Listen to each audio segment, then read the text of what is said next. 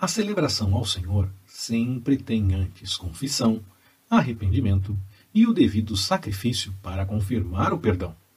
Hoje não existe um lugar nem apenas um dia para isso.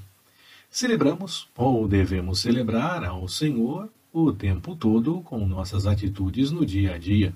Reconhecemos nosso erro, o Espírito Santo nos convence quando buscamos a vontade do Senhor, e Jesus já fez o sacrifício definitivo.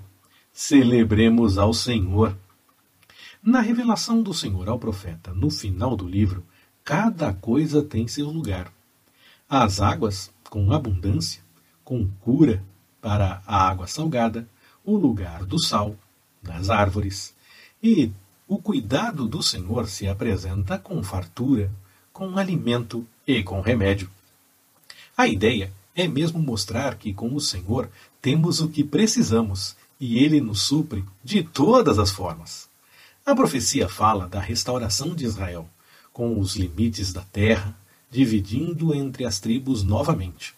José tem duas heranças por conta de Manassés e Efraim, que foi a forma de Jacó dar mais honra para José, já que pelo direito de primogenitura essa honra seria de Ruben, mas ele subiu ao leito do pai.